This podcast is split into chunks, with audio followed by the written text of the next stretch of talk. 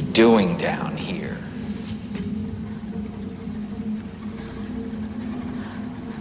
I just uh, wanted to talk to you. Okay. Let's talk.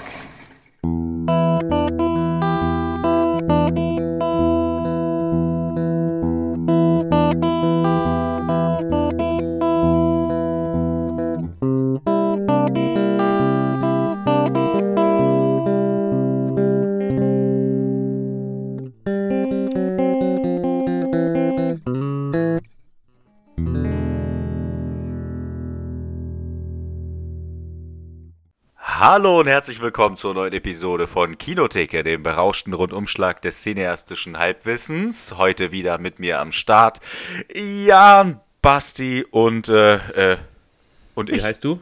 Jakob, richtig. Grüße. Ich begrüße euch, Freunde, zur neuen Episode. Heute haben wir für euch ein, eine ganz besondere Perle vorbereitet. Und zwar die erste Literaturverfilmung äh, unseres Podcasts, The Shining.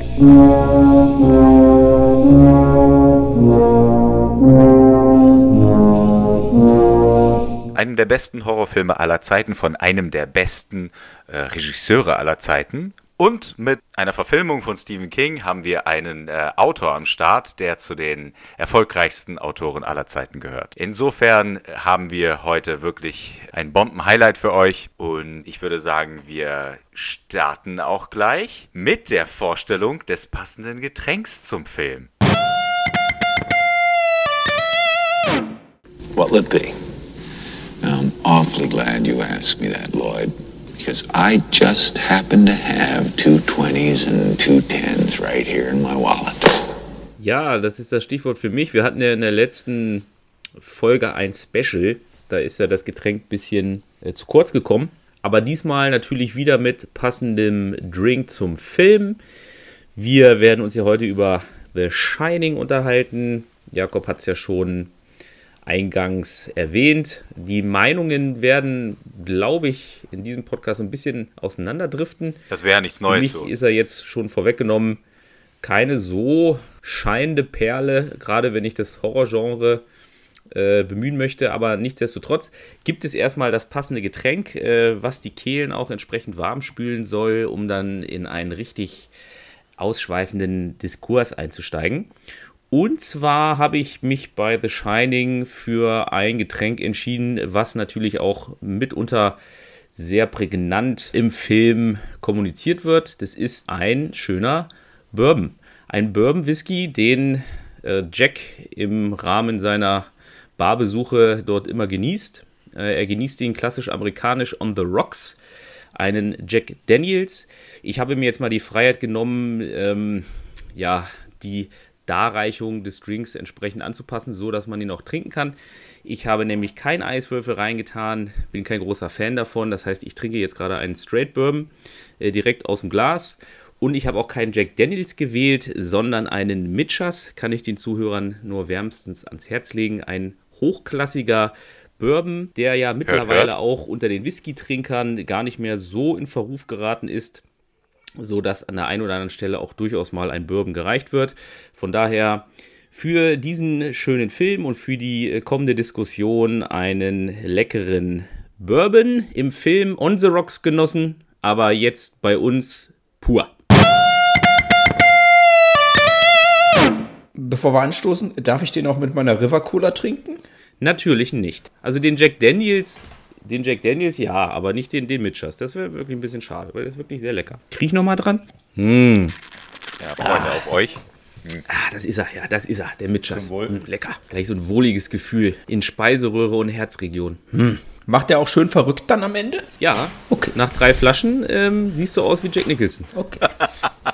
Also besser als jetzt. Wie Jack Nicholson heute. ja, stimmt, siehst du aus wie Jack Nicholson heute. oh, das will keiner. Das will wirklich keiner. Ja, bevor wir zur Handlung des Films kommen, Shining gehört zu den am meisten interpretierten Filmen aller Zeiten. Gibt unzählige Theorien und dadurch, dass man auch weiß, dass äh, Stanley Kubrick ein äh, pedantisches Auge aufs Detail hatte, äh, haben sich natürlich viele Filmkenner und Filmliebhaber auf jedes, äh, auf jede Kleinigkeit äh, gestürzt. Dementsprechend gibt es eine unzählige Anzahl von Interpretationen und Deutungen aller, in alle möglichen Richtungen. Wir empfehlen für alle, die äh, tiefer in das Thema einsteigen wollen, die äh, Dokumentation Room 237, die äh, wirklich die drei äh, populärsten Theorien zu dem Film hinreichend äh, behandelt. Wir beschäftigen uns Mit ähm, unseren eigenen Theorien.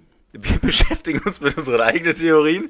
Nein, also wir äh, schneiden natürlich alle relevanten Themen an, aber wer wie gesagt tief einsteigen möchte, dem empfehlen wir sehr herzlich die Dokumentation. Finde ich aber gut, dass du das jetzt gleich am Anfang sagst, dass wer richtig einsteigen will, der schaltet jetzt aus und schaltet was anderes ein. Gut angeteasert. Genau, für die Leute, die gerne Halbgas fahren, ne, ist das genau der richtige Podcast. ne? Habt ihr denn, ich, ich, ihr trinkt jetzt auch alle Bourbon, ne? Habe ich ja richtig verstanden. Ja. Weil wir immer gemeinschaftlich das Getränk Natürlich. konsumieren, ne? Alles klar. Wollte ich nur noch mal sicher gehen. Lass uns doch mal kurz mit der äh, Inhaltsangabe starten. Dann können wir ja dann danach auch ziemlich schnell rein in den Film. Bin total, total durcheinander seit dem Special. Ja, Der ganze Ablauf muss ich erstmal wieder an- anlernen. das mit dem Durcheinander war, glaube ich, das hat nichts mit dem Special zu tun, aber naja. So, The Shining. Der erfolglose Schriftsteller Jack zieht über die Wintermonate mit seiner Familie aus Hausverwalter in ein abgelegenes Hotel in den Bergen von Colorado. Das dort, vor, das dort Jahre zuvor Grady, ein Mann in selber Position, seine Frau, seine zwei kleinen Töchter und sich selbst getötet hatte, scheint die Anstellung für ihn fast noch reizvoller zu machen. Vor der Abreise der letzten Mitarbeiter erzählt Koch äh, Halloran, Jacks Sohn Danny, der einen imaginären Freund hat, über das Shining, eine Gabe, Übersinnliches wahrzunehmen, über die auch der Junge verfügt. Im Laufe der Zeit entdeckt Danny das verbotene Zimmer 237 und hat immer wieder Visionen. Die ermordeten Grady-Mädchen stehen vor ihm und fordern ihn auf, mit ihnen zu spielen, und zwar immer und immer und immer. Zwischendurch sieht er sie tot und blutüberströmt neben einer Axt liegen. Unterdessen treibt die dunkle Geschichte des Hotels Jack mehr und mehr in den Wahnsinn. Im großen Ballsaal erscheint ihm ein Barkeeper. Im Zimmer 237 sieht Jack in der Badewanne eine junge, hübsche und nackte Frau, beide umarmen und küssen sich. Als Jack in den Badezimmerspiegel schaut, hält er die verwesende Leiche einer alten Frau in den Arm.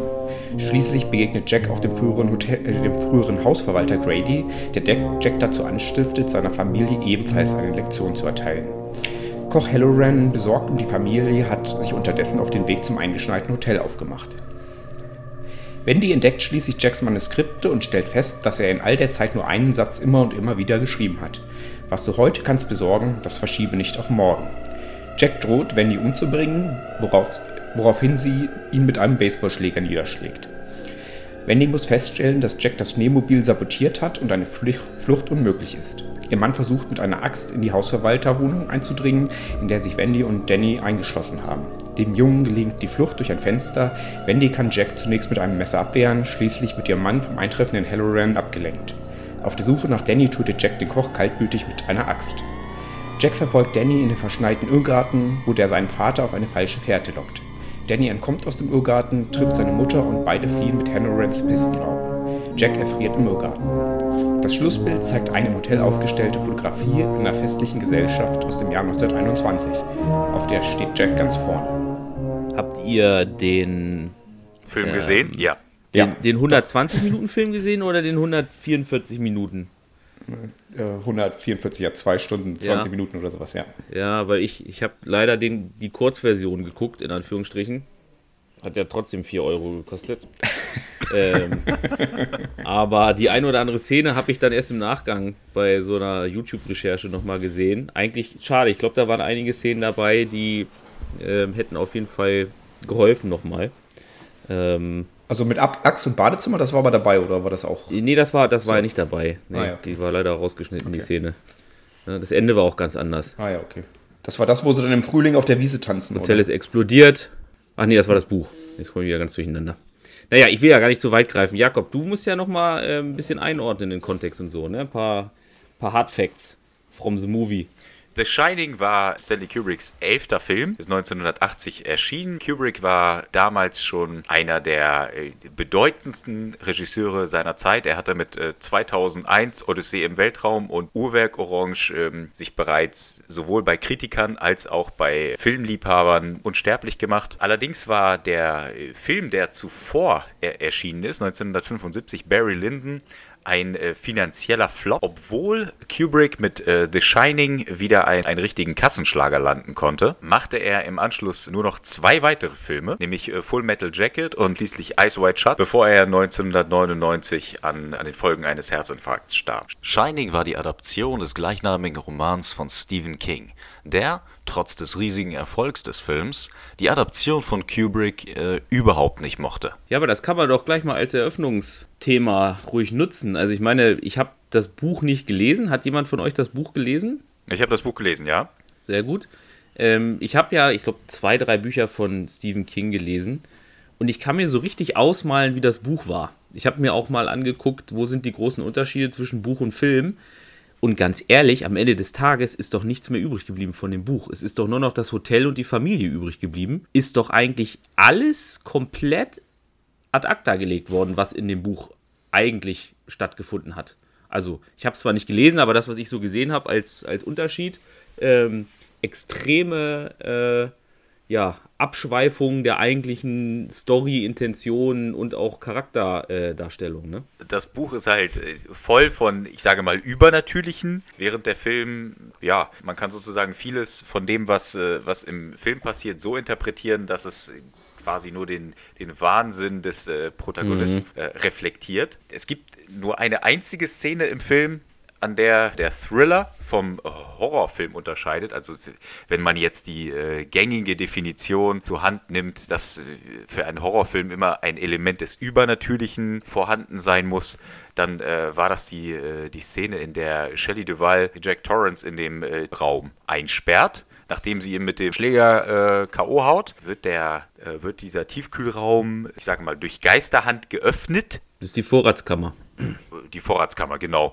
Also auf jeden Fall dieser Raum, in dem Nahrungsmittel gelagert sind, wird durch Geisterhand geöffnet. Das ist äh, eigentlich die einzige Szene, in der man wirklich ja, etwas Übernatürliches sehen kann. Also es gibt auch die Theorie, dass in der äh, Kammer ein zweite, zweiter Ausgang vorhanden ist. Und zwar sieht man das in dieser Rundgangsszene, wo der, äh, der Koch am Anfang mit der Mutter und dem Danny durch die Küche laufen sieht man, wie sie aus der einen Richtung kommen und dann in die Vorratskammer gehen und auf der, auf der linken Seite quasi ist noch eine Tür und die Tür führt genau, also muss genau auch in diesen Vorratskammerraum führen und die ist noch verdeckt hinter diesem einen Regal, wo die ganzen Lebensmittel drin stehen. Und alle diese Türen, da sieht man auch, wenn sie durch die Küche gehen, haben eigentlich immer diesen, diesen großen Schutzknauf. Das sieht man auch in dieser bekannten Szene, wo ähm, Jack Nicholson, sag ich mal, vor der Tür steht und die Shelley Duval äh, versucht zu überreden, die Tür aufzumachen. Da ist dieser, dieser lange Türknauf, der an so, einer, an so einer langen Strebe ist. Das sind so Sicherheitsmechanismen, dass wenn du dich selber da einschließt, dass du wieder rauskommst. Und nur diese Tür vorne, wo nachher diese Szene ist mit ihr, hat so zwei große Schieberegler zum Verschließen und die ganzen anderen Türen nicht. Und die Seitentür, äh, die quasi hinter diesem ähm, Regal versteckt ist, die hätte er dann aufmachen können, diesen Handknauf. Und äh, eine Theorie besagt, dass es alles überhaupt nichts mit Übernatürlichkeit zu tun hat und dass er dann selber so aus diesem äh, Vorratskammerraum äh, entflohen ist. Ja, also in jedem Fall äh, der Film ein krasser Gegen, Gegensatz zum, äh, zum Buch, dass er wirklich äh, gespickt ist mit übernatürlichen Ereignissen. Ja, eigentlich ist dann wenn man das so wirklich interpretiert, nichts mehr übrig, ne? Also wenn du diese Szene wirklich entkräften könntest, ja. mit diesem, mit diesem zweiten Eingang, und da gibt es noch andere Referenzen zu, weil zum Beispiel das Labyrinth hat auch zwei Eingänge. Das, äh, in der ersten Szene gehen sie an der Seite rein, in der zweiten Szene, wo Danny dann rausläuft aus dem Labyrinth, da steht gar nicht mehr diese Tafel davor, äh, die bei der ersten Szene drin ist. Also kann man davon ausgehen, dass das Labyrinth auch mindestens zwei Eingänge hat und in der ersten Einstellung, wo man das Labyrinth von vorne sieht und man vorne ja. diese Tafel noch sieht, wo dieses Labyrinth genau. skizziert ist, ja. da ist der Eingang von dem Labyrinth auch hinter mhm. diesem Schild verborgen. Also quasi wieder eine Anspielung, dass der zweite Eingang in dieser Vorratskammer auch hinter dem äh, Regal verborgen ist.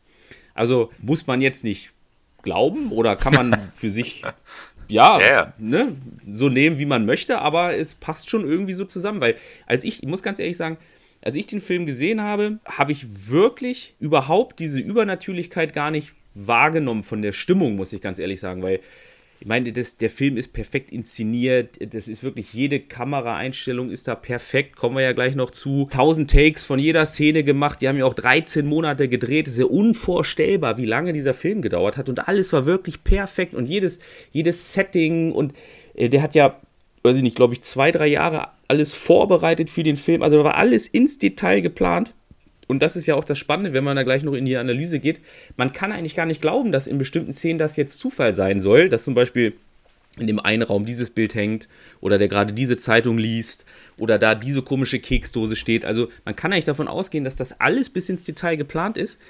Aber am Ende war der Film für mich so ein bisschen eine Aneinanderreihung von wirklich perfekt inszenierten Filmszenen, die aber so in der Grundgesamtheit für mich überhaupt keine Emotionalität hatten. Also der Film hat mich überhaupt nicht abgeholt oder mitgenommen. Also ich, aber ihr seht das, glaube ich, anders. Ne? Ihr seid doch beide Shining-Fans. Ich bin absoluter Fan. Ich finde, der Film ist von Anfang bis Ende perfekt nicht nur inszeniert, sondern auch die, die Stimmung und Atmosphäre, die aufgebaut wird, ist einfach nur perfekt. Und das macht halt für mich auch, ein, ob man ihn jetzt als Psychothriller oder Horrorfilm am Ende bezeichnen will, ich glaube, da sind der Übergänge auch, auch fließend, komplett fließend. Äh, Insofern. äh, Aber es ist halt.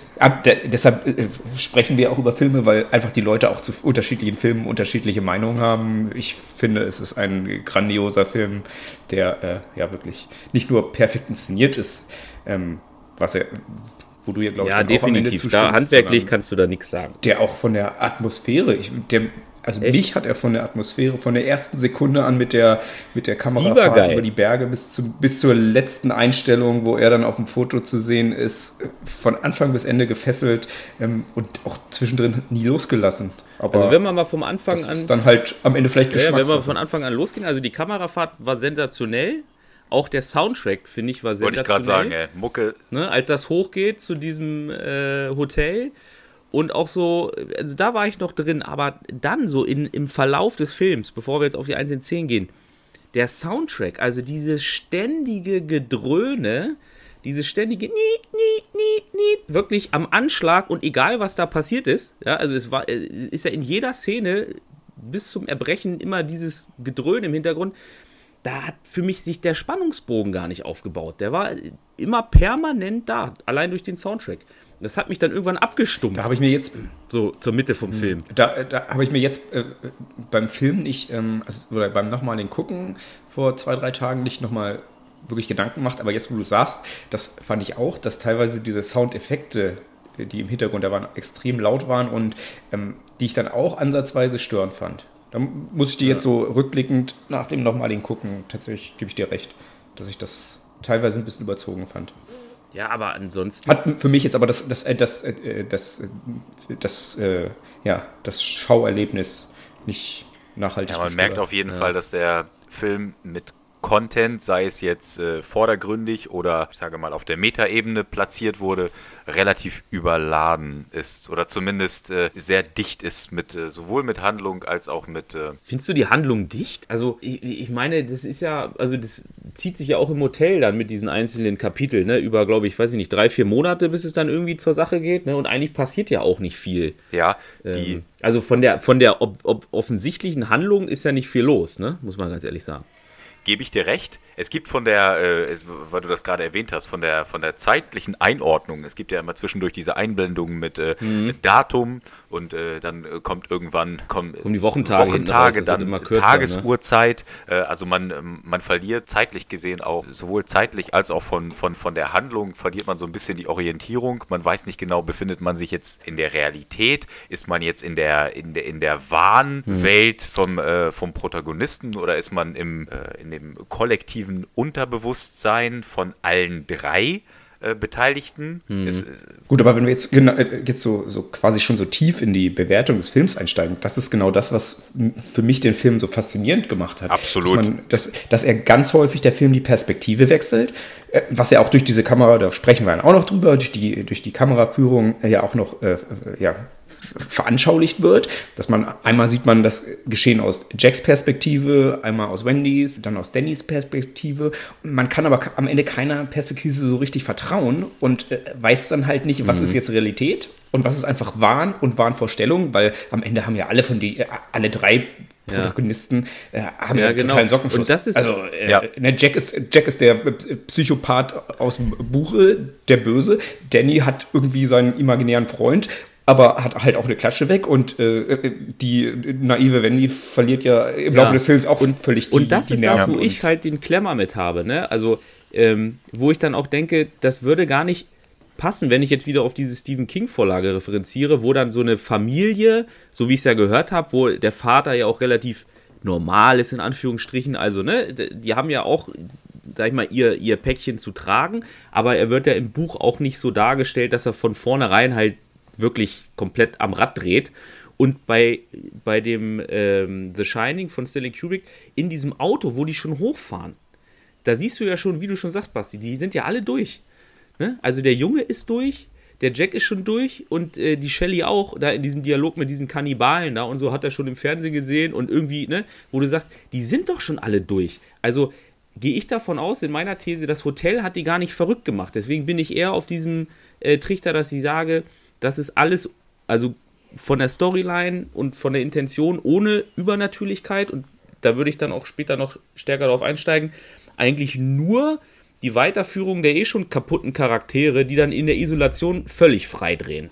Ne? Also das würde mich total passen. Aber also ich habe ich hab, ich hab ja auch nicht, ich habe mhm. das Buch ja auch nicht gelesen, deshalb äh, bin ich auch völlig losgelöst vom Buch. Ist mir auch egal, was ein Buch jetzt äh, passiert ist. Und ähm, das ist ja auch bei vielen Literaturverfilmungen so, dass die, die äh, quasi orientieren sich vom Grundgedanken her äh, am Buch, äh, weichen dann aber im Film ab. Und wenn das hier auch so ist, ist das jetzt nichts, wo, wo ich se, se, äh, sage, das ist jetzt ein Makel vom Film. Nein, das, nein, verstehe mich nicht falsch. Ich sage nicht, dass es ein Makel hm. vom Film ist. Es hilft mir, den Film auf meine Art so zu interpretieren, dass ich zum Beispiel sage, in diesem Film ist eigentlich nicht der Kern dass das Hotel die Leute da verrückt macht, weil in diesem Hotel was Übernatürliches passiert, sondern der Kern von dem Film ist für mich wirklich diese Story von diesen drei Charakteren, die sowieso schon alle einen an der Schüssel haben und in der Isolation dann eben freidrehen.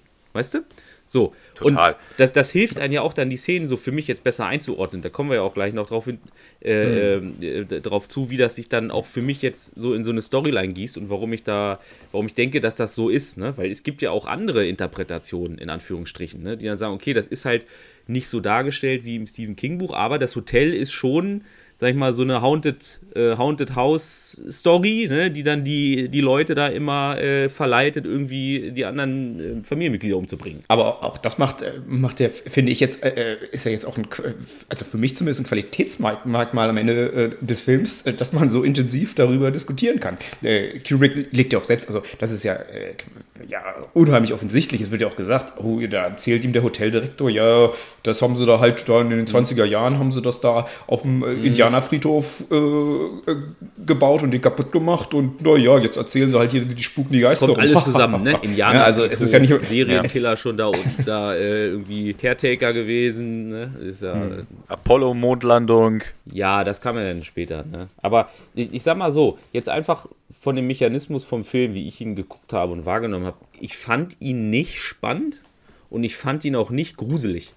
Also für mich ist das, deswegen sage ich ja, für mich war das kein Horrorfilm, also er hatte vielleicht so Ansätze, aber auch dadurch, dass du schon in der, in der dritten Szene oder so siehst du schon diesen Fahrstuhl mit dem Blut und du siehst auch schon diese, diese Zwillingsgeschwister, die siehst du ja schon in den ersten fünf Minuten.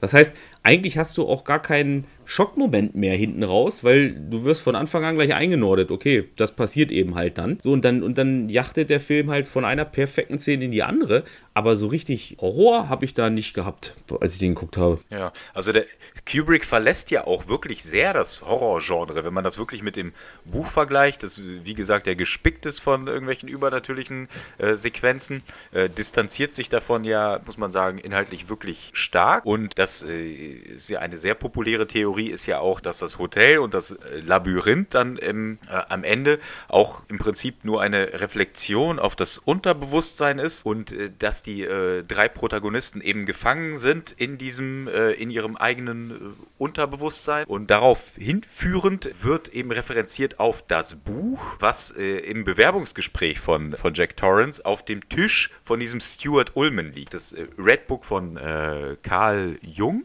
dem einem ganz berühmten Psychoanalytiker, der eben äh, die Theorie des kollektiven Unterbewusstseins etabliert hat. Und dieses Buch liegt auf dem, äh, auf dem Tisch von dem äh, Hoteladministrator da. Also äh, es deutet schon einiges darauf hin, dass, äh, dass äh, Kubrick hier. Ja, aber was soll das jetzt heißen? Sind die da in das Hotel hingefahren oder nicht? Weil wenn du sagst, das mit dem Labyrinth, da gehe ich noch mit, weil da gibt es auch andere Ansätze, dass das Labyrinth eben nicht existiert, aber dass das Hotel mhm. nicht existiert?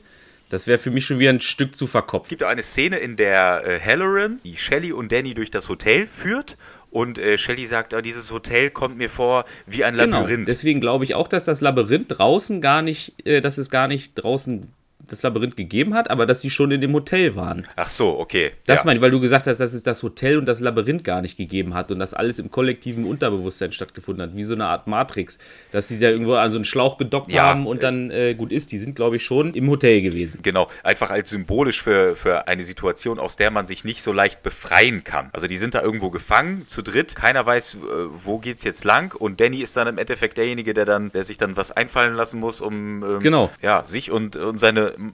und dann gibt es ja auch die, die Theorie, die dann besagt, das Labyrinth, wie gesagt, das gibt es gar nicht. Das ist jetzt nur die Versinnbildlichung dieser Situation, ne, dass sie da gefangen sind. Und dass genau. äh, Danny und da bin ich wieder bei diesen zwei Ausgängen oder zwei Eingängen-Theorie. Genau nachdem sie diese Führung gemacht haben und äh, wie du schon gesagt hast, Mensch, das ist ja wie ein Labyrinth, gehen sie in die Kühlkammer und in der einen Seite gehen sie rein und aus der anderen Seite der Kühlkammer kommen sie raus. Gibt es ja auch die Interpretation, dass Danny ihn in der Kühlkammer einsperrt und er in der Kühlkammer erfriert und gar nicht draußen in dem Labyrinth. Ne? Also, dass so, das quasi okay. In dem, alles in dem Hotel schon stattfindet, aber dass du das Labyrinth mhm. als Metapher eben nutzt draußen. Ne? Ja, ich glaube, vieles leuchtet schon in, in die Richtung, dass das Hotel einfach einfach eine, ähm, eine Metapher ist und dass es einfach sehr viel auf der psychologischen Ebene spielt. Ja, aber das, das wäre auch das, was ich halt, und da habe ich mir im Nachgang erst Gedanken drüber gemacht, als ich ihn das zweite Mal jetzt gesehen habe, weil ich habe den noch gar nicht so aus dem Blickwinkel betrachtet.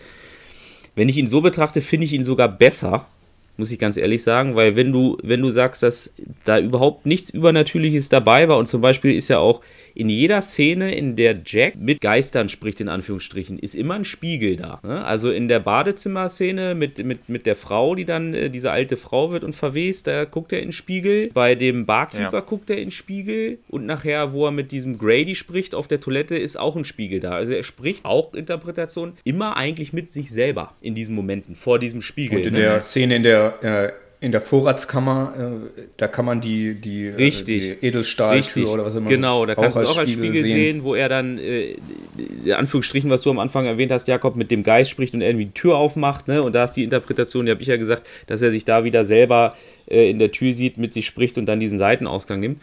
Und äh, dann macht der Film dann für mich auch wirklich Sinn. Und da würde dann auch die Stärke liegen, muss ich ganz ehrlich sagen.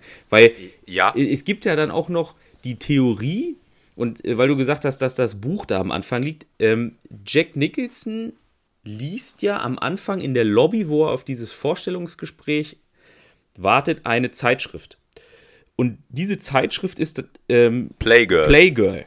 ja, also da sind halt Männer drin. Und oben auf dieser Playgirl-Zeitschrift steht als Kapitel, also was drin steht als Inhalt, äh, warum, warum, äh, warum gibt es Inzest? Warum, warum Eltern mhm. mit ihren Kindern äh, inzesti inzestitiös da irgendwie äh, am Werk sind, ne? Das ist doch auch kein Zufall, dass dem äh, Stanley Kubrick so eine Zeitschrift in der Hand drückt. Ein Playgirl, wo vorne irgendwas über Inzest steht, ne? Und dann quasi geht es ja dann weiter dann gibt es ja nachher die Szene, wo dann ähm, Danny total verstört runterkommt, weil er dann sagt, er war in dem Zimmer 237 mit den, mit den ähm, Spuren am Hals und so. Und vorher ist ja die Szene, wo er bei Jack Nicholson auf dem Schoß sitzt und sie dann diese Vater-Sohn-Szene haben, ne? Und ich tue dir nichts und so brauchst du keine Angst haben. Dann gibt es ja diese Theorie, die referenziert ja dann nachher auf dieser Szene, wo der, äh, wo der äh, Typ in diesem Bärenkostüm noch Fellatio macht mit dem Hotelgast, ganz zum Schluss, wo äh, Shelley Duval dann in dieses Zimmer reinguckt, noch mit dem Messer in die Hand, ähm, in der Hand und dann sieht, ne, wie da, da sexuellen Kontakt haben. Und das wird ja alles zusammengebracht, dass gesagt wird, ja, eigentlich geht es halt darum, dass Danny sexuellen Missbrauch erfahren hat von Jack. Und Jack dann in der Szene mit der nackten Frau im Prinzip im Spiegel äh, für sich diesen sexuellen Missbrauch verarbeitet. Ne? Und da dieser Horror für ihn selber entsteht und ihn das halt so fertig macht dann, dass er das erkennt, dass er dann halt da frei dreht. Also wenn man das alles so betrachtet, dann finde ich den Film schon wieder krasser, als ich so gedacht habe, ja, es ist halt ein Horrorfilm und ich gucke ihn mir als Horrorfilm an. Weil das, das würde schon gut zusammenpassen, muss ich ganz ehrlich sagen. Obwohl es jetzt auch wieder weit hergeholt ist, aber es gibt ja auch wieder so andere äh, Hinweise, als sie zum Beispiel ihr Zimmer zugeteilt bekommen, ganz am Anfang, da hängt äh, über Dannys Bett hängt ein Bild mit zwei Bären drauf. Mhm. Ne? Also dieses, dieses Bär-Motto zieht sich halt überall durch. In dieser Szene, wo er mit der, mit der Ärztin spricht, liegt er auf seinem Bett und hat so ein Bärenkissen hinter ja. ihm. Und dieses Bärenkissen, da sind die Augen so verkasematuckelt. Finde ich eigentlich ganz einleuchtend, diese These, obwohl es halt echt krass ist, ne? wenn du dann dir vorstellst, äh, dass der einfach sich an seinem Kind vergeht und das im Prinzip die Erkenntnis ist von diesem Film und von der, von der geistigen Verirrung, die die alle erfahren. Ja, kennt, kennt ihr das mit dem, mit dem äh, sexuellen Missbrauch? Die Misshandlung an sich wird ja relativ offen angesprochen. Äh, ja, dieser, richtig, genau. Diese, genau. Hm? Der Drift mit der sexuellen Misshandlung. Äh, man könnte das auch so interpretieren, dass die Mutter das einfach irgendwie verdrängt und der, äh, und der Ärztin das so verklickert, ja, der hat, der hat einmal ein bisschen zu viel getrunken mhm. und hat dann mhm. dem Kind wehgetan oder dass sie das einfach nicht wahrhaben will, dass die Wahrheit schrecklicher ist als. Genau. Weil, also, dass, dass, dass sie das nicht wahrhaben will und dass äh, sie der Ärztin oder dieser Psychologin, was auch immer, nicht, nicht die Wahrheit sagt, das wird ja später dann, äh, wird ja sogar offen gesagt. Jack erzählt ja dann, wenn ich mich richtig erinnere, ja sogar, also es waren ja, ich glaube, die Mutter hat gesagt, es wären irgendwelche Hausaufgaben gewesen, die da im Raum verteilt äh, gewesen wären. Und äh, Jack sagt dann aber, es waren seine äh, Manuskripte, die da auf dem Boden lagen. Und naja, also äh, dass es da zumindest äh, Unstimmigkeiten mhm. in der äh, in, in der Aussage darüber, was da passiert ist, gibt, das ist ja ganz offen, ganz offensichtlich. Also ich hatte von dieser sexuellen, von diesem sexuellen Missbrauch, also von dieser Theorie, ich hatte bis gerade eben noch nichts gehört. Kann man dann sicherlich so interpretieren, was, was du jetzt gesagt hast. Das kann man ja als Hinweise in diese Richtung zumindest äh, auf jeden Fall interpretieren. Ähm, ob das jetzt am Ende die Intention oder wirklich der Grundgedanke dieser oder die, der Ausgangssituation ist, ich glaube, das werden wir nicht mehr aufklären können. Aber ich, ich finde halt, das ist halt wirklich eine Stärke, dass man sich über so viele, so viele kleine Details wie denn die Zeitschrift, die er da ähm, irgendwie äh, am Anfang im Hotel liest, weil das ist ja auch eine Zeitschrift, die würde nee. ja, in, äh, so eine Zeitschrift würde Nein. ja nie in einer Hotellobby liegen.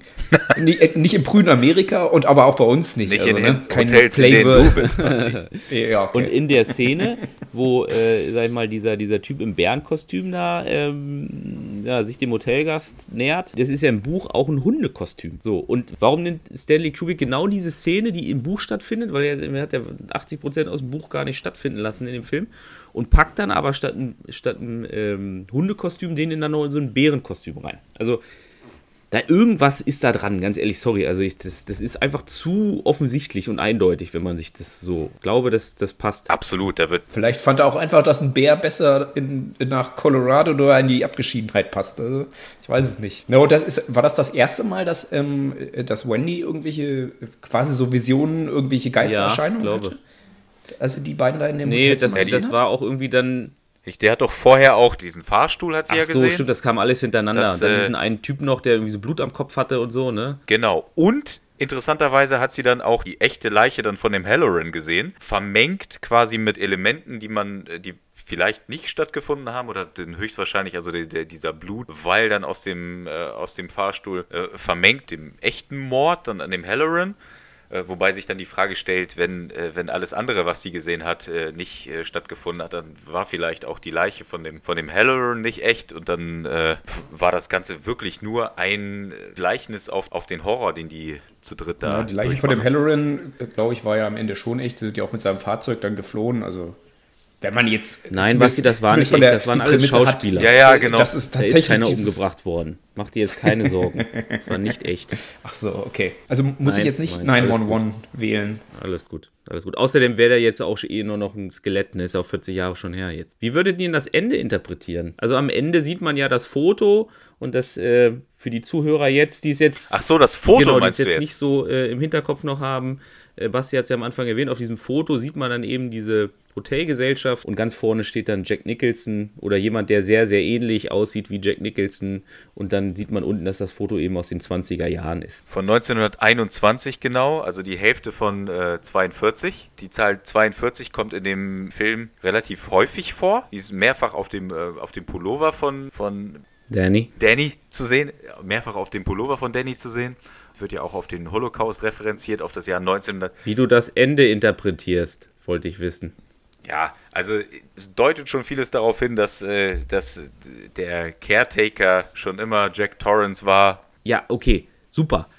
Jakob, hast du jetzt eine Theorie, wie du das Ende interpretierst oder nicht? Also, ähm, Stanley Kubrick sagt ja so nach dem Motto Reinkarnation des Charakters wiederholt sich immer wieder oder ähm, es gibt ja auch eine Theorie, ja, nee, das ist andersrum gewesen. Also der wurde dann äh, von der, von der Gegenwart in die Vergangenheit ähm, in diesem Foto dargestellt. Gibt es da eurerseits irgendwie eine Interpretation von diesem Ende? Also ich glaube, es reflektiert vielleicht auf die Unsterblichkeit äh, von Gewalt, die in dem Film thematisiert wird, eben zeitlos ist. Alkoholismus, Gewalt gegen Frauen, Gewalt gegen Kinder, sexueller Missbrauch, dass das eben Themen sind, die wirklich, was die Menschheitsgeschichte angeht, schon immer da waren, mit denen äh, die Menschheit sich auch wahrscheinlich für immer beschäftigen werden muss. So habe ich das interpretiert, dass, äh, dass es eben äh, das Hotel einfach nur Unterbewusstsein reflektiert, in dem eben sich die, diese menschlichen Abgründe widerspiegeln. Basti, hast du äh, Theorie zu dem Ende? Nee, nicht wirklich. Also wenn wir jetzt davon weggehen, dass äh, Geister da in dem Film am Ende in unserer Interpretation keine Rolle spielen, äh, dann nicht wirklich. Dann würde ich das einfach nur als äh, Stilmittel sehen, dieses Foto, um die äh, Leute nochmal nachdenken über den Film und geschockt, hm. in Anführungszeichen, aus dem Kino rauszuschicken. Ansonsten ist es so, es spielen ja in der Handlung, spielen ja viele Leute, die es gar nicht mehr gibt, die eigentlich schon tot sind, immer wieder eine Rolle ob das jetzt in der psychischen Wahnvorstellung von bestimmten äh, Leuten äh, spielt oder ob es da tatsächlich Geister gibt, ne?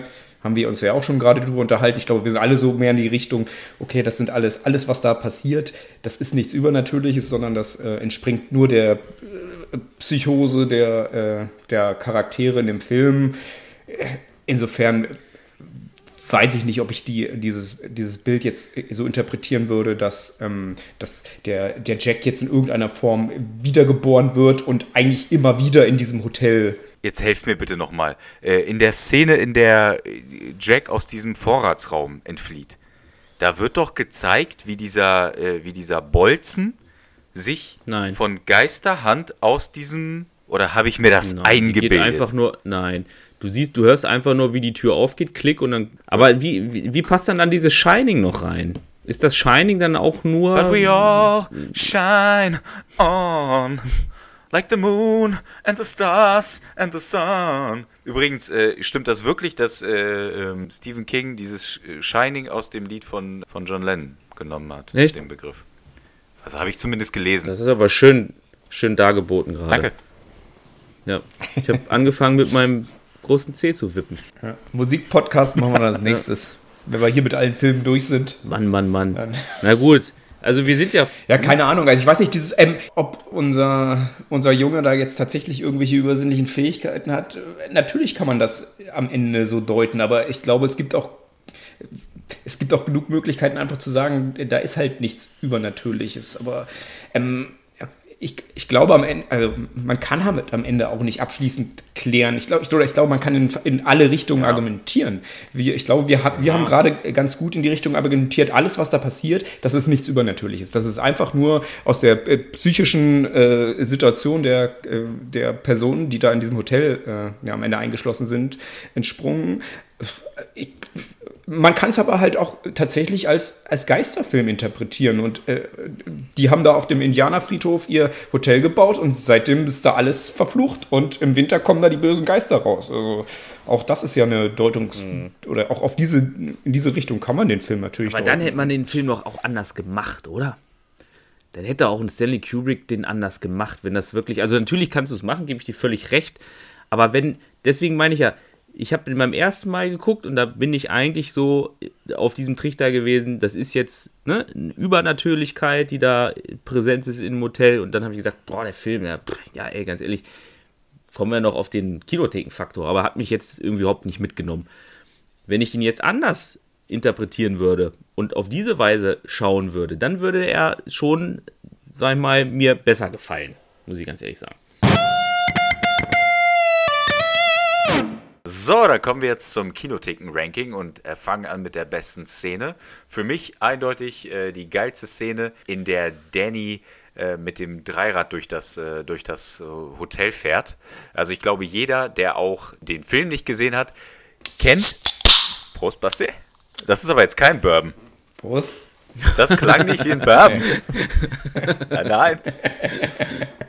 Also ich, In Kanada gibt es Bourbon mit, mit Nee, du hast Jackie Dosenverschluss. Cola, du hast Cola. Jackie Cola aus der Dose gleich aufgemacht.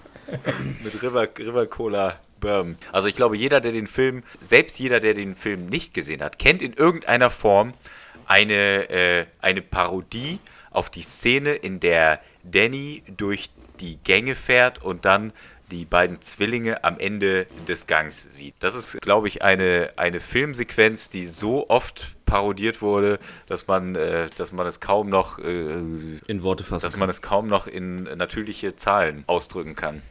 sondern nur noch in. Geht ins nur noch in übernatürlichen Zahlen. Ich fände es aber schade, wenn die Szene nur parodiert äh, würde. Okay, gut. Ah, okay. Nein, also äh, Oder meintest du nicht parodiert? Ja. Ja, also ich meinte jetzt nicht irgendwie ähm, im, parodiert im Sinne von äh, humoristisch, äh, ähm, ja, humoristisch reflektiert, sondern ähm, ja, Ist das nicht genau das Wort parodiert, was es eigentlich ja, Beinhaltet? Also wenn, wenn, wenn, wenn das Aussage, das Wort dass ist, dann meinte ich es nicht in dem Sinne des Wortes. Das wollte ich damit sagen. Dann hast du völlig ist recht. Dann meinte ich, dass diese Szene super oft zitiert wurde und äh, ich die auch relativ geil finde. Übrigens ähm, sieht man bei diesen, äh, bei diesen Fahrten von Danny, in Anführungszeichen, äh, irrationale Infrastruktur von dem Hotel.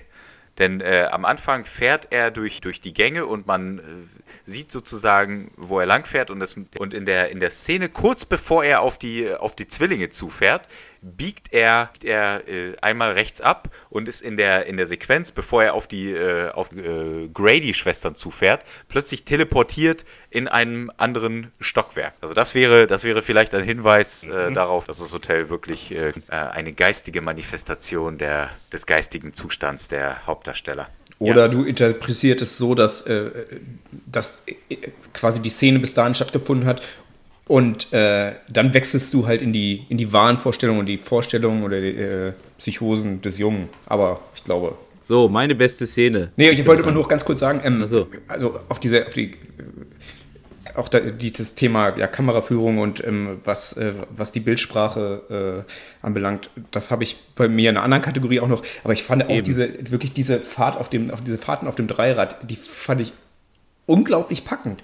Ähm, ich äh, fand auch dieses, äh, das ist dann davor, äh, haben sie das gezeigt, wo er teilweise über Teppich und dann wieder über diesen harten Boden fährt und Teppich du und ja harten Boden, Sound. wo, wo die, äh, genau, du hast den Sound und auch die Kamera, die so leicht mitwippt, immer wenn, äh, wenn, er- wenn er äh, den Teppich verlässt und dann auf dem Hardbutter fährt. Also es ist schon. sind da hinterhergerast da, ne? Ja. ja, meine beste Szene, also ich finde viele Szenen gut, aber ich glaube, meine Lieblingsszene ist wirklich die Szene, wo er den Dialog äh, mit Delbert Grady hat. Mr. Grady, you were the caretaker here. I'm sorry to differ with you, sir. But you are the caretaker. You've always been the caretaker. Äh, auf der Toilette. Der ihm hat ihn ja vorher den Eierlikör da äh, über den Hals geschüttet und dann macht er ihn ja dann sauber mit warmem Wasser.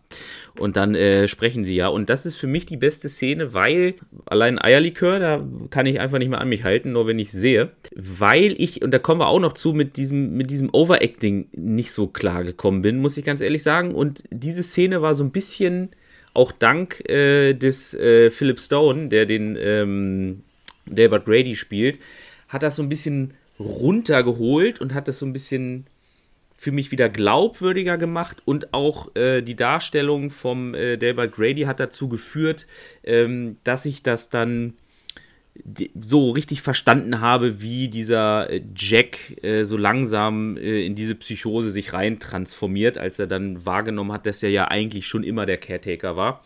Von daher für mich so eine Schlüsselszene aus dem Film ähm, und deswegen meine beste Szene.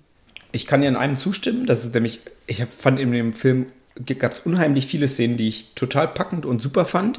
Ähm, für mich sind aber tatsächlich die besten Szenen die äh, zwischen Jack und Wendy. Ähm, ich hätte genauso gut die Szene nehmen können, wo äh, Wendy äh, Jack das quasi das erste Mal stört äh, bei seinem äh, ja, Schreib Schreibunternehmung, Ja, wo war- er die war dann auch gut. völlig Ja. ausrastet. Das, war das war einfach, das war großartig genial gespielt und äh, habe ich nicht genommen. Die Badezimmer-Szene äh, ist eine ikonische Szene, die hätte ich auch nehmen können, aber ich habe mich äh, tatsächlich für die äh, Treppenszene entschieden.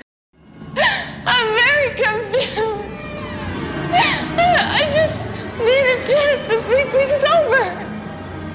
You've had your whole fucking life to think things over. What good's a few minutes more gonna do you now? Stay with me. Please. Don't hurt me. I'm not gonna hurt you. Stay away from me. Wendy, Stay away. darling, light of my life. I'm not gonna hurt you. Der geht voraus, dass äh, Wendy dieses, äh, die ja, Manuskripte von, äh, von Jack findet und feststellt, dass er da quasi wochenlang äh, immer nur einen einzigen Satz geschrieben hat. Ähm, und ja, sie wird dann von dem inzwischen völlig psychopathischen äh, Jack überrascht und er geht äh, mit einem Baseball äh, und er geht auf sie los und sie geht ähm, ja, rückwärts mit dem Baseballschläger bewaffnet die Treppe hoch und ähm, ja, schwingt dann immer unbeholfen nach dem Jack.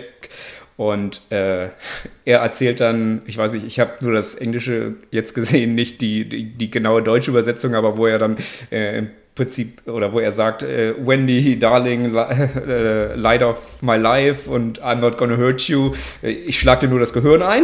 also großartig, auch das als Zitat.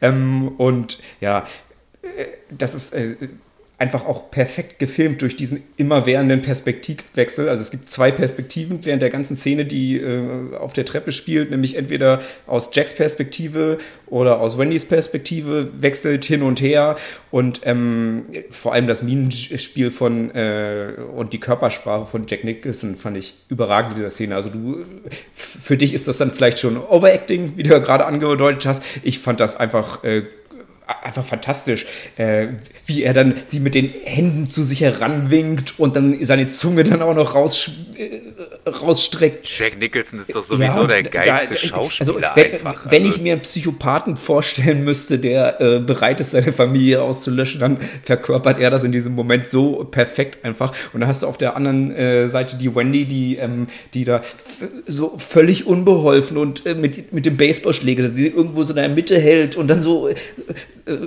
so hin und her fuchtelt damit. Ich habe, äh, die schlägt damit, ich habe ich hab tatsächlich mir die Mühe gemacht, mal zu zählen, die schlägt da 42 Mal insgesamt da durch die Luft. 42. 42 Mal. 42. Und das, äh, das es verdeutlicht halt ihre völlige Hilflosigkeit und Unterlegenheit, auch wenn sie ihn dann zum Schluss äh, trifft und dann die Treppe niederschlägt. Aber ich fand diese, diese Szene einfach völlig überragend. Von der Kameraführung, von, der, äh, von, von den schauspielerischen Leistungen und von der Identität, äh, äh, Intensität. Und deshalb ist das meine absolute Lieblingsszene des auch Films. irgendwie 60 Mal gedreht bis. Ja, mehr, mehr. Ich glaube 80 Mal.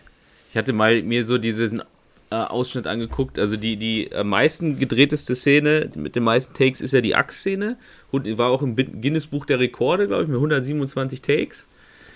Und ähm, das war ja auch eine recht, recht kurze Szene. Also es hat ja drei Tage gedauert, bis das gefilmt worden ist, ne? weil die Tür nachher auch nicht gepasst hat und die war zu schnell kaputtgeschlagen und so. Naja, aber diese Szene, diese Treppenszene, die ist ja auch relativ lang und relativ anstrengend auch zu spielen von der Emotionalität und ne, von, von den Dialogen, die da stattfinden und so. Und wenn du dir vorstellst, dass die normalerweise hat die äh, Shelley Duval auch gesagt, hatte sie vorher so maximal 10 gedreht mit 15 Takes.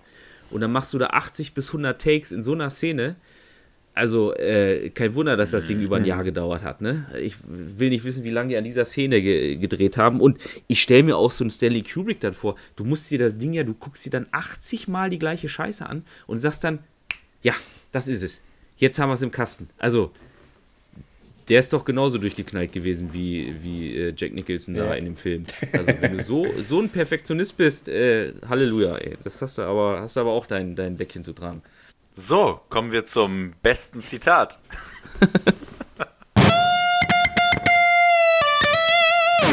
äh, also für mich das Zitat von Halloran. You know, some places are like people. Some shine and some don't. Äh, bei dem Gespräch zwischen ihm und ähm, Danny. Für mich Halloran sowieso irgendein Superstar des Films.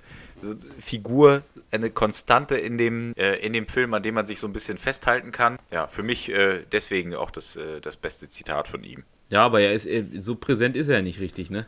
Also für mich am Anfang fand ich ihn super. Also dachte ich, okay, freue mich auf den Charakter. So, dann liegt er da irgendwann mal äh, so halb epileptisch im Bett und danach kriegt er eine Axt ins Herz. Also so wirklich stattfinden tut Ja, er aber das, äh, das Bild, Aber, das über seinem Bett hing, als er in Florida zu Hause ist, in der Version, die du gesehen hast, war das. Das war doch, war das nicht so eine nackte Ja. schwarze Frau? Das ist, das ist korrekt. Ja. Ja. Hast du noch Fragen oder? damit sagen? Was willst du mir damit sagen? Okay, gut, ähm, dann mache ich mal weiter. Ich habe ein Zitat ausgesucht, das fand ich einfach total lustig. Da habe ich laut gelacht, als ich den Film geguckt habe. Und ich habe gedacht, Mensch, äh, die Szene bei Shining, wo ich laut loslache, ähm, die nehme ich als mein bestes Zitat. Und zwar ist das die Szene, wo er zum zweiten Mal an die Bar geht und zu seinem Kumpel Lloyd ähm, sich an den Tresen setzt und er ähm, diesmal Geld dabei hat. Beim ersten Mal hatte er kein Geld dabei. Zwei frisch gebügelte 20er. Aber Lloyd sein Geld nicht annimmt und sagt, ähm, das ist von oben so abgesegnet, du musst hier nicht bezahlen. Und äh, Jack Nicholson dann sagt, I'm the kind of man likes to know who's buying their drinks, Lloyd. und da äh, habe ich äh, laut gelacht und deswegen mein äh, bestes bzw. witzigstes Zitat aus dem Film. Sehr gut. Ich, ich bin mal, übernehme mal hier die konservative Rolle und äh, ja, ich habe mir das vielleicht bekannteste Zitat oder die bekannteste Textzeile aus dem Film ausgesucht, nämlich Here's Johnny. was Jack Nicholson sagt, Jack sagt, als er die Tür zum Badezimmer ja, in, im, quasi im Höhepunkt seines Wahns und seiner Boshaftigkeit einschlägt. Wenn man ein, eine Szene, Jakob hat vorhin, glaube ich, eine andere Szene genannt. Ich glaube, wenn man so ein, ein Schnappschuss, ein, ein Bild aus dem, aus dem Film sich nimmt, äh, das jeder schon mal gesehen hat, äh, dann ist es das, wo, äh, wo äh, Wendy im, im Bad an der, an der Wand sitzt mit aufgerissenen Augen, aufgerissenem Mund und die Axt durch die Tür geht und naja, kurz zuvor sagt, sagt Jack dieses, äh, ja, here's Johnny. Ähm, ich habe gelesen, dass das offenbar von Jack Nicholson, äh, ja, oder dass das nicht im Drehbuch stand. Das hat er improvisiert so. Äh, ist Nee. offenbar eine Ankündigung mit, Ja. äh, bei, bei der Tonight Show with Johnny Carson. Äh, quasi der Satz, durch den er immer von seinem äh, Co-Host äh, da vorgestellt wurde. Und äh, aber Stanley Ja. Kubrick hat es offenbar dann so gut gefallen, dass er das dann so drin gelassen hat. Vielleicht hat er in dem Moment schon gewusst, dass es ein ikonisches Filmzitat, an das sich die Leute noch in 100 Jahren erinnern werden. Und deshalb habe ich das als mein bestes Zitat aus The Shining gewählt. Aber nicht die, die deutsche Fassung gesehen haben. Oh, und was- was wird in der deutschen beispielsweise. Da ist es. Ja, gut, Ja, gut. weil in Deutschland Die war die Tonight Show nicht Tonight bekannt. Show nicht, ja. Genau, und dann haben sie einfach gesagt, na gut, Ja. da muss er halt seinen Namen sagen. Deswegen ist es natürlich ein bisschen beschissener eigentlich, ne? Lost in Translation. Und ich habe auch gelesen, dass äh, Kubrick das gar nicht verstanden hat als Referenz auf die Tonight Show, weil er die Ja. Tonight Show nie gesehen Weil er in hat. London oder in England gewohnt hat und ja. Ja, genau. Der, der wusste gar nicht, dass das äh, referenziert auf die Popkultur. Aber gut. Kommen wir zum besten Schauspieler. Für mich Shelley Duvall. Oh Gott.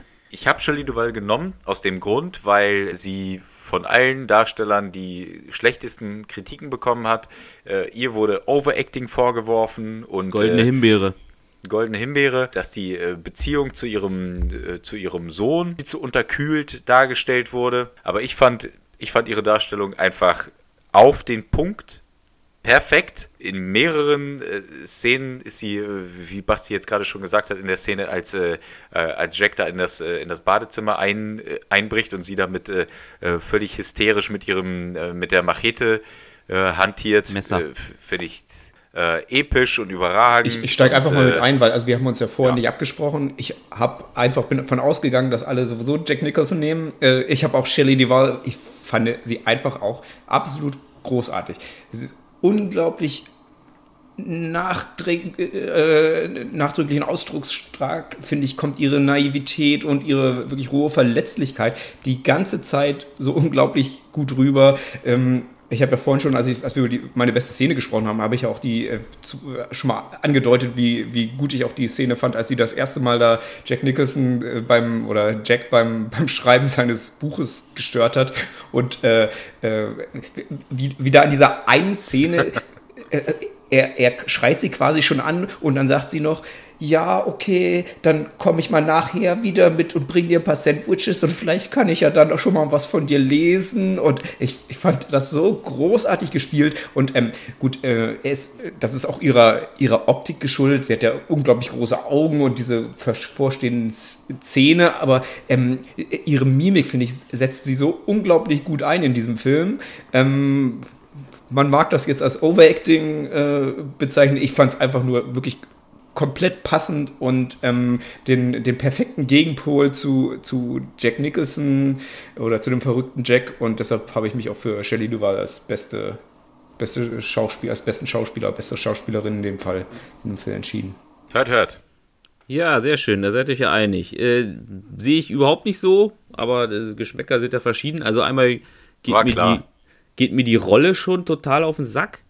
Äh, also wie sie überhaupt angelegt ist im Film, äh, finde ich total, weiß ich nicht, also kann ich nicht ernst nehmen, also weiß ich nicht. Und dann dieses Overacting dazu und sie auch als Schauspielerin, boah, die ging mir nur auf den Zeiger, ganz ehrlich. Ich habe das, jede Szene mit der fand ich schrecklich. Das finde ich jetzt wirklich, äh, äh, dass, dass die Meinungen da so auseinandergehen können, äh, äh, weil ich, ich fand sie Ja. wirklich Das ist ja überragend. und ähm, das auf den, ich, ich, einfach, in Ordnung, Sie, sie, ist auch in Ordnung. ja, ja, Äh, klar, ich aber fand nee, es finde ich spannend. Also, ich- finde ich unglaublich genau. spannend, dass, dass wir uns Ich da fand jetzt so, äh, schrecklich, ich fand so es nicht unterschiedlich sehen. glaubwürdig, äh, ich, ich, ich habe das überhaupt nicht abgenommen und, und ja, also wie gesagt, hat mir überhaupt nicht gefallen.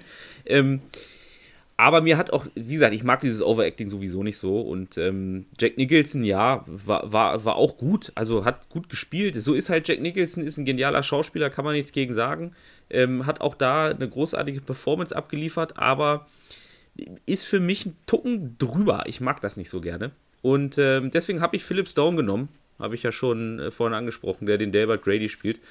Ähm, weil der wirklich in der Szene einen das Blut in den Adern gefrieren lässt. Äh, wenn er dann so äh, Jack Nicholson anguckt und dann ihm so ja von der Seite empfiehlt, doch mal so ein bisschen einzuschreiten bei seiner Familie. Perhaps they need a good talking to. If you don't mind my saying so. Perhaps a bit more.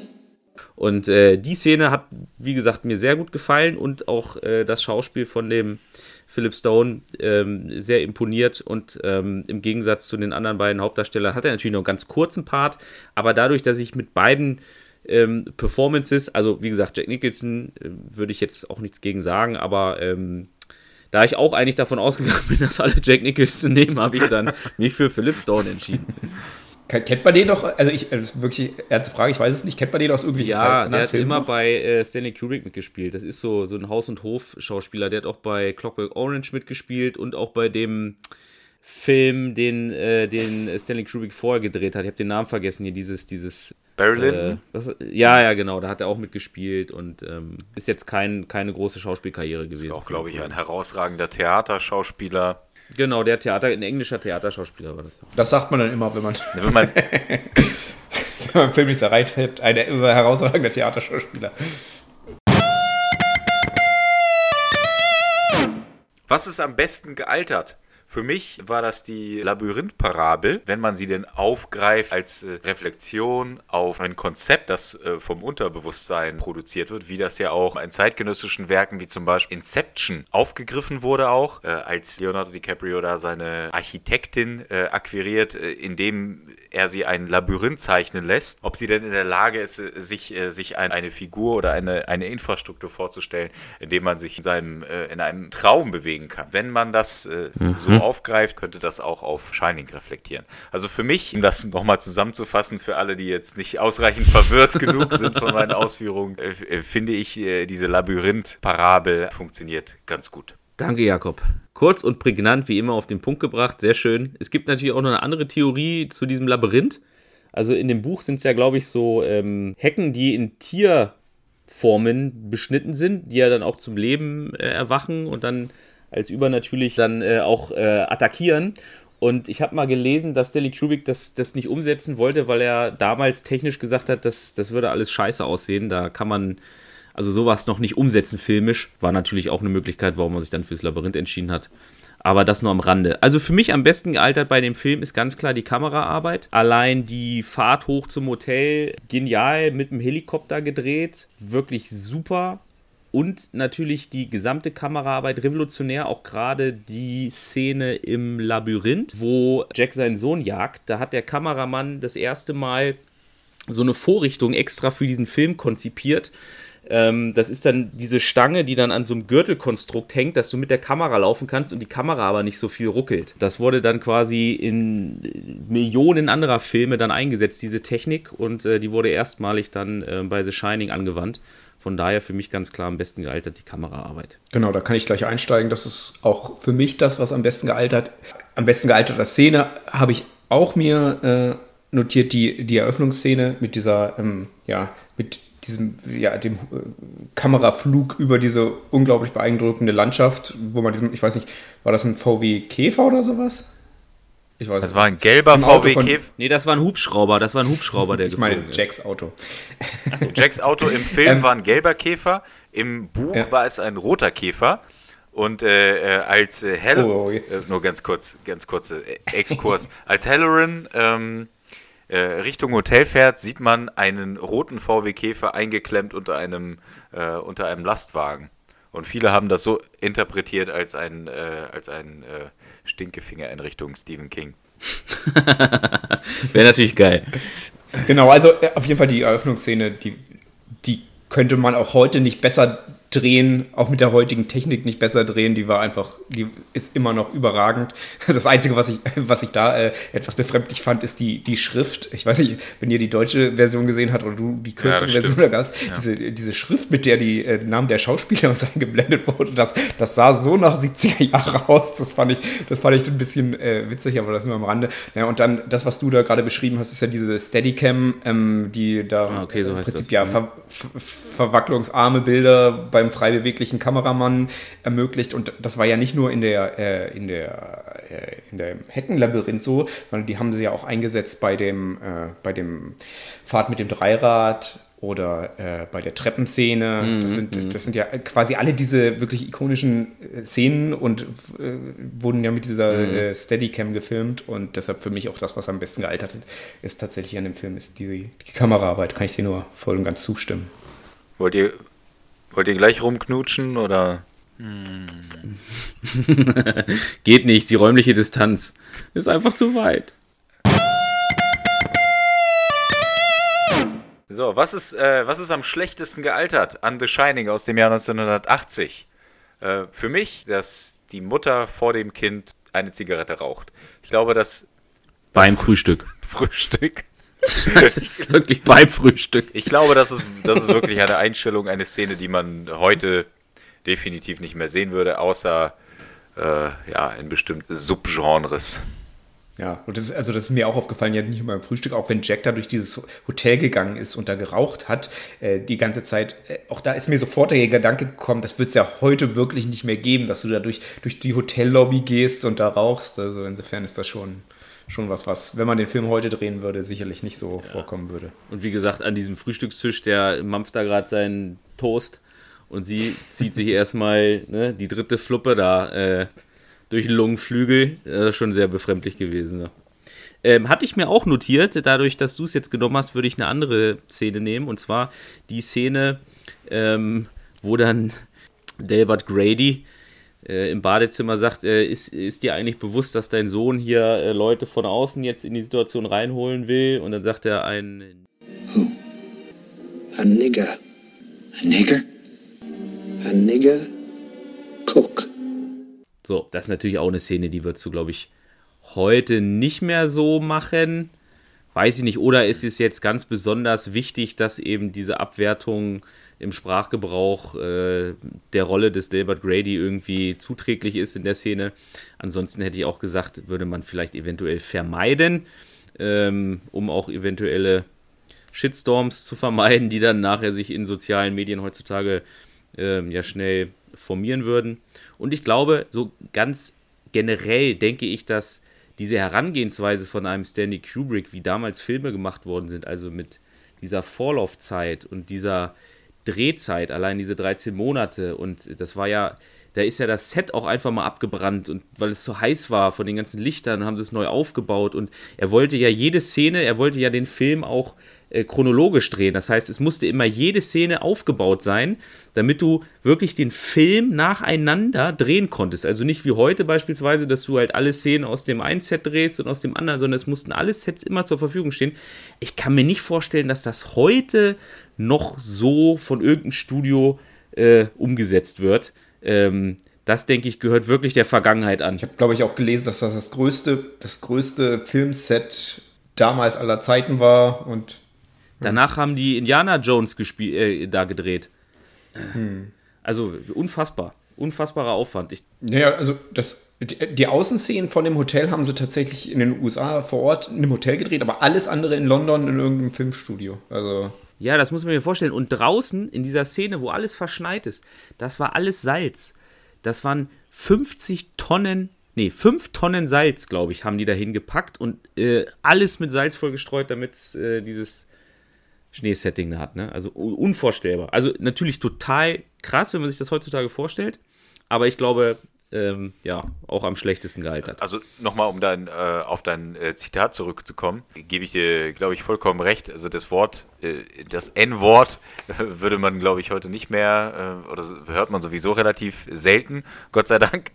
Aber wenn, dann kommt es auch, glaube ich, darauf an, was du, äh, was das für Figuren sind, die das, äh, die das Wort benutzen. In dem Film war es auch wirklich so die äh, war es jetzt ja, nicht so nebenbei, natürlich. dass jetzt irgendwie in einem Gespräch das, äh, das Wort Nigger äh, verwendet wurde, sondern äh, wirklich von einer Figur, die auch sozusagen vorgeschlagen hat, dass er seine Familie umbringt. Dann ist es auch nicht in Ordnung, dass er das Wort benutzt, aber dann wird auch die, äh, die sogar die Twitter-Community sagen, okay, ja, äh, so einer würde das Wort auch verwenden. Ja, ist halt die Frage, ob man, ob es jetzt notwendig war, ihn da quasi als Rassisten auch noch in der Szene. Ja. Also nichts anderes tut das ja, dass er dieses Wort verwendet. Und äh, ich glaube, da hätte man einfach darauf verzichten können. Er hat ja, ist ja eh, hast du schon gesagt, eine relativ, er hat ja einen relativ kurzen Auftritt und man weiß, er hat seine, oder er, naja, was jetzt halt irgendwie tatsächlich stattgefunden hat und was nicht, aber äh, er ist einer, der dargestellt mhm. wird, er hat seine Frau und seine Kinder umgebracht und dann sich selbst umgebracht, muss man den jetzt auch noch äh, quasi grundlos in Anführungszeichen als Rassisten da einführen, dadurch, dass er dieses Es geht ja auch benutzt. in der Kategorie nicht. nicht. darum, das zu interpretieren und das zu werten, genau. sondern zu sagen, was ist ja. am schlechtesten gealtert. Und ich denke, dass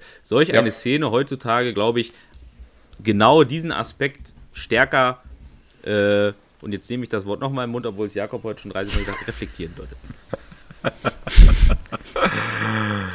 Gut, ähm, dann mache ich einfach mal weiter. Was am schlechtesten gealtert ist, für mich ist am schlechtesten gealtert, so nach allem, was ich dann so im, äh, im Vorfeld unseres Podcasts gelesen habe, ist der Umgang von Stanley Kubrick mit äh, Shelley Duval, ganz speziell äh, ja vor dem Hintergrund, was wir jetzt in den vergangenen Jahren so über Missbrauch von Frauen in der Filmindustrie ähm, ja, diskutiert und ans Tageslicht gekommen ist.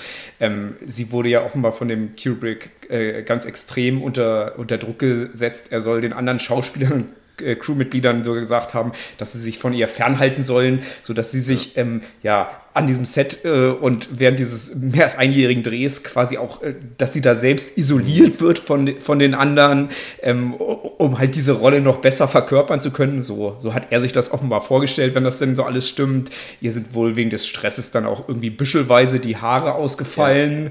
Ähm, und äh, allein diese Treppenszene, die war ja, die ich vorhin gesagt habe, hat ja offenbar 127 Mal drehen müssen, was ja auch mit äh, offenbar ja, körperlich großer Anstrengung verbunden ist, dadurch, dass sie da diesen Baseballschläger immer schlagen oder durchs Bild wegeln. Die musste auch diese, diese, wenn ich dich da beipflichten darf, diese, diese Danny-Szenen teilweise, wo sie ihn geschleppt hat, das war teilweise, war das eine Puppe. Hm, ja.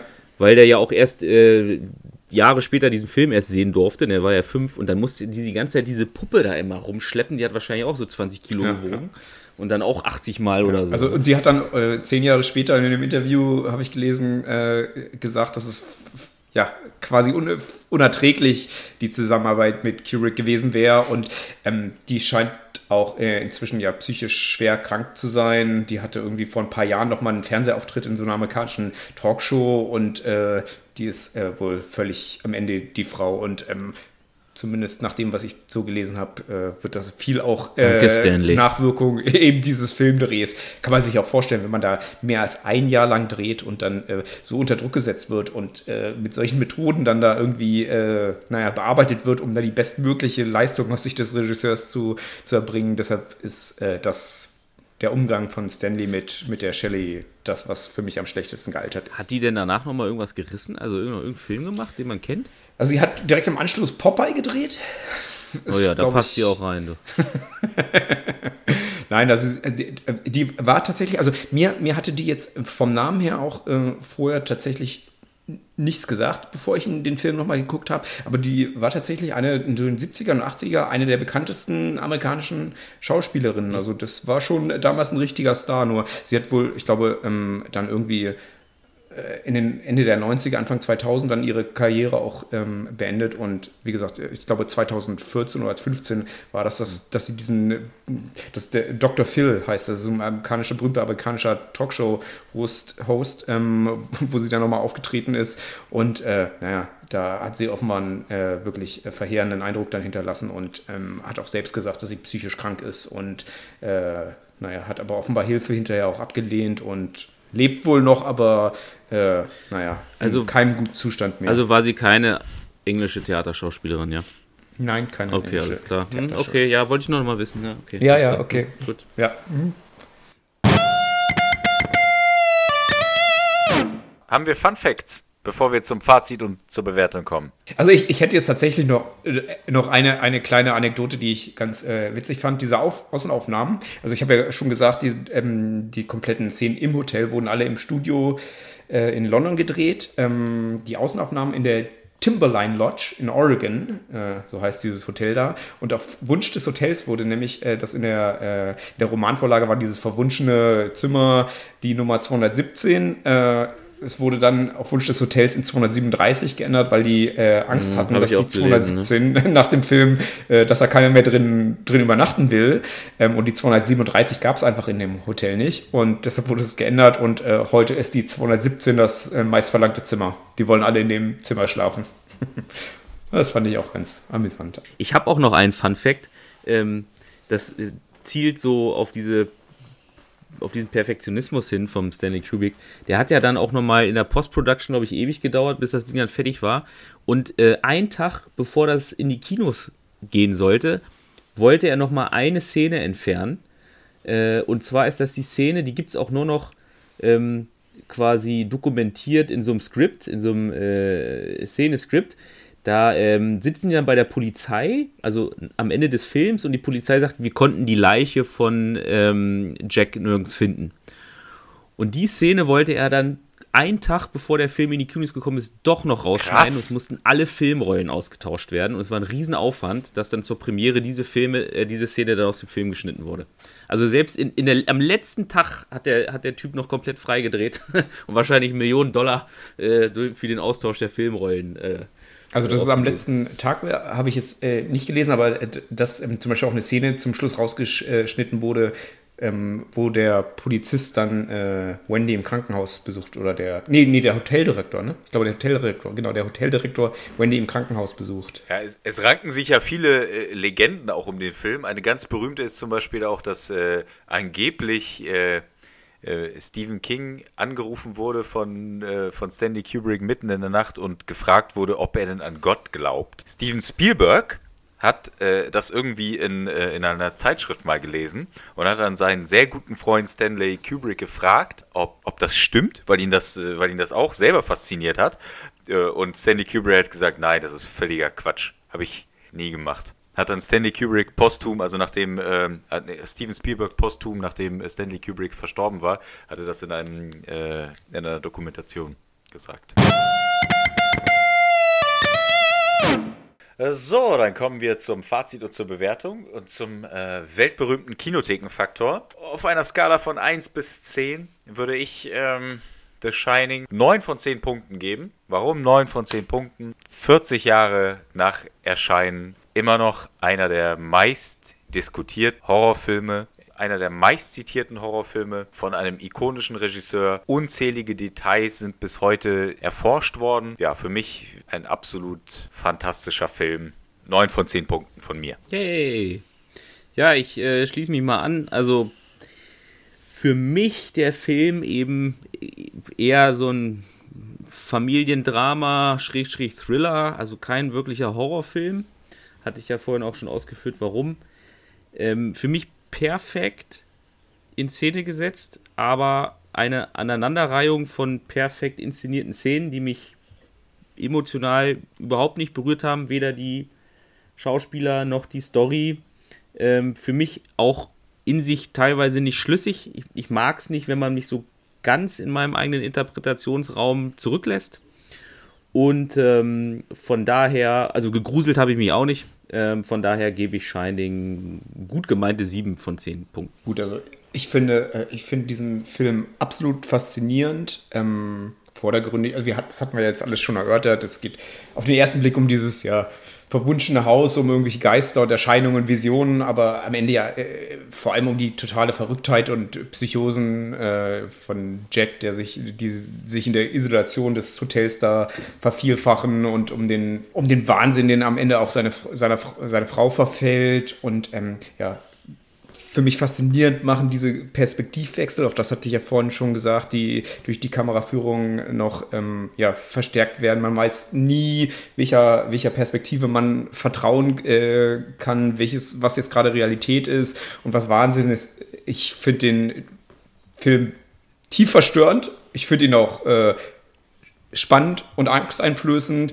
Ähm, in jeder Szene kommt diese Boshaftigkeit und die Verrücktheit von dem, von dem Jack äh, großartig rüber, ist für mich einer der besten Horror-Psychothriller aller Zeiten. Das Einzige, was ich jetzt sagen oder, oder daran aussetzen würde, ist, dass, ähm, und da auch das, äh, da möchte ich mich auch zurückhalten, weil äh, Stanley Kubrick wird sich bei jeder Szene was dabei gedacht haben. Ich glaube, man, oder aus meiner Sicht hätte man ihn ein bisschen äh, kürzen können. Es gibt so ein paar Szenen, vor allem mit dem Koch zum Beispiel, weiß nicht, wie er da von Florida aus äh, anruft und dann mit der Polizei da oder mit dem ich weiß nicht, das ist ja nicht die Polizei, sondern die Forstwirtschaft oder was auch immer da telefoniert. Ähm, man hätte ihn ein paar, ein paar Minuten kürzer fassen können, aber insgesamt ein überragender Film und auch von mir 9 von 10 Kinothekenpunkten. So, zweimal neun, einmal sieben Punkte. Das macht nach Adam Riese 10, oder? 42. 8,75 Punkte. Wir runden mal, wir runden mal wohlwollend auf, wenn äh, Jan einverstanden ist, auf, auf 9. Ich gebe den dann 6 dem Film. Bisher die höchste, höchste Bewertung für einen Film im Kinotheke-Podcast. Ich denke, darauf, äh, äh, damit werden viele Zuhörer auch einverstanden sein. Also 9 von 10 Punkten für The Shining. Äh, so, kommen wir zum Faktencheck. Basti, haben wir Themen? Haben Ja. wir irgendwas? Äh, Oh, wir haben, wir haben reichlich Themen. Nein. Oha. Bevor Basti loslegt, darf ich noch mal ganz kurz, äh, weil das ist so zwischen Bewertung Sehr und ungern. Faktencheck. Also, ja, also 9 plus 9 plus 7 durch 3 sind bei mir 8,33. Wie kann man das auf 9 aufrunden? Ist das so? Ja, Na gut, dass du es gesagt hast. dann sind wir nicht bei 8, nicht bei 9. Gut, ich wusste natürlich, dass es 8,3 sind äh, im Schnitt. Ähm, aber weil ich meine eigenen Bewertungen eben ähm, über, überbewerten wollte, wollte ich eben dann auf die 9. Aber gut, dann äh, sind wir halt bei 8 Punkten. Wir können doch nicht einem Film 9 Punkte geben, wenn er im Mittel keine 9 Punkte bekommen hat und dann sagen, der höchste Kinotechnikfaktor bis jetzt. Das ist doch dann falsch. Nee, ist, ist okay. Ist okay, Jan. Hast dich durchgesetzt, hast du einen absoluten Klassiker der Filmgeschichte runtergezogen auf dein Niveau. Auf acht. Es ist nicht die beste Bewertung für einen Film äh, im Kinotheke-Podcast, aber immerhin acht Punkte für. Äh, Die ist nicht die beste, was ist denn die beste dann? na, er ist zumindest ein geteilter erster Platz mit Face Off. Dann bleiben wir bei acht von zehn Punkten für The Shining aus dem Jahr 1980. Haben wir äh, sonst Fehler gemacht? Müssen wir sonst unsere Fakten nochmal äh, checken? Basti. Na, Fehler machen wir ja sowieso nie. Wir haben Nein. höchstens manchmal äh, kleine äh, Unstimmigkeiten mit der Wahrheit Realität. Realität. Ja. Was ist Nee, schon hab- Realität, ja? Das haben wir doch gerade jetzt. äh, was ist wahr und was ist Realität? erörtert, Wer weiß das schon. Ähm, ich habe mir nur notiert, äh, Jakob, du hast als äh, Definition für einen Horrorfilm angeführt, dass es darin etwas Übernatürliches gibt. Das, äh, weiß ich nicht, wollte ich jetzt nur noch mal zur, äh, nicht zur Diskussion stellen, aber nur noch mal äh, darauf hinweisen, ich bin nicht sicher, ob diese Definition irgendwie wirklich haltbar ist. Ich glaube, es gibt auch Horrorfilme, die, äh, wo es nichts Übernatürliches gibt. Ich weiß nicht, gibt es in, in Saw was Übernatürliches? Gibt es in Halloween was Übernatürliches? Also die ganzen Slasher-Filme ähm, ist für mich klassisch Horror, aber ob es da jetzt was Übernatürliches gibt, also Jan äh, hatte, glaube ich, gesagt, dass, ähm, ja, er hatte das Wort Steadicam, aber diese Kameraführung, ähm, dass die das erste Mal äh, in The Shining äh, zum Einsatz kam, das war nicht so. Die wurde entwickelt von Garrett Brown, dem Kameramann Garrett Brown, der hat diese, diese Technik erfunden. Der hat auch an diesem Film mitgewirkt und hat auch diese Hab ich doch Kamera damals bedient. Es ist nicht das erste Mal, dass, dass diese Technik zum Einsatz gekommen ist, aber es ist Das habe ich niemals gesagt. es ist der, der bekannteste Film oder äh, durch The Shining wurde diese Technik dann tatsächlich zum, äh, zum Standard der Filmindustrie. Genauso habe ich das gesagt. Genau. Und äh, dritte Sache, du hattest gesagt, dass da ähm, bei, dem, bei der Labyrinth-Szene äh, im Außenbereich der Schnee durch fünf Tonnen Salz äh, ja, dargestellt wurde. Oder dass das kein echter Schnee war, sondern fünf Tonnen Salz. Es war waren, 5 Tonnen äh, Schnee. Äh, es Kokain. waren 900 Tonnen Salz und Styropor. Neun, ja, am Anfang habe ich 50 gesagt, ne? Ja, Ja. aber ich habe es natürlich nur aufs Labyrinth bezogen, nicht auf die Außenansicht vom Motel. Das hätte ich dann natürlich noch dazu gerechnet. Und dann Na wäre ich auf hättest du das 900 Tonnen. Im. Mittelwert, ne? Okay. Und äh, es war nicht nur Salz, sondern auch Styropor. So kleine, Ah, okay. kleine Styroporteile waren auch noch drin.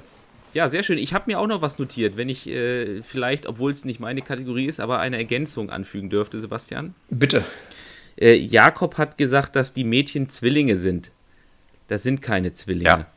Die Oh eine ja. Schwester ist älter Hast als die recht. andere. Trotzdem sind sie ja irgendwie doch Spiegelbilder. Sehen sich ja sehr ähnlich. Auch da kommt wieder diese Spiegelkomponente. Ja, ja, ja. Ja, wir. Sehen, Ja, ja. wir sind immer noch nicht wirklich raus aus der Filmdiskussion. Ist ja auch Nee, nee. wieder. Spricht Ähm. für den Film, finde ich. So, dann sind wir auch schon am Schön Ende Bourbon. unserer heutigen Episode. Vielen Dank, dass ihr wieder dabei wart und eingeschaltet habt. Äh, Wir freuen uns auf euch im äh, nächsten Podcast von Kinotheke. Wir sagen auf Wiedersehen. Vielen Dank. Ciao, ciao. Macht's gut. Tschüss.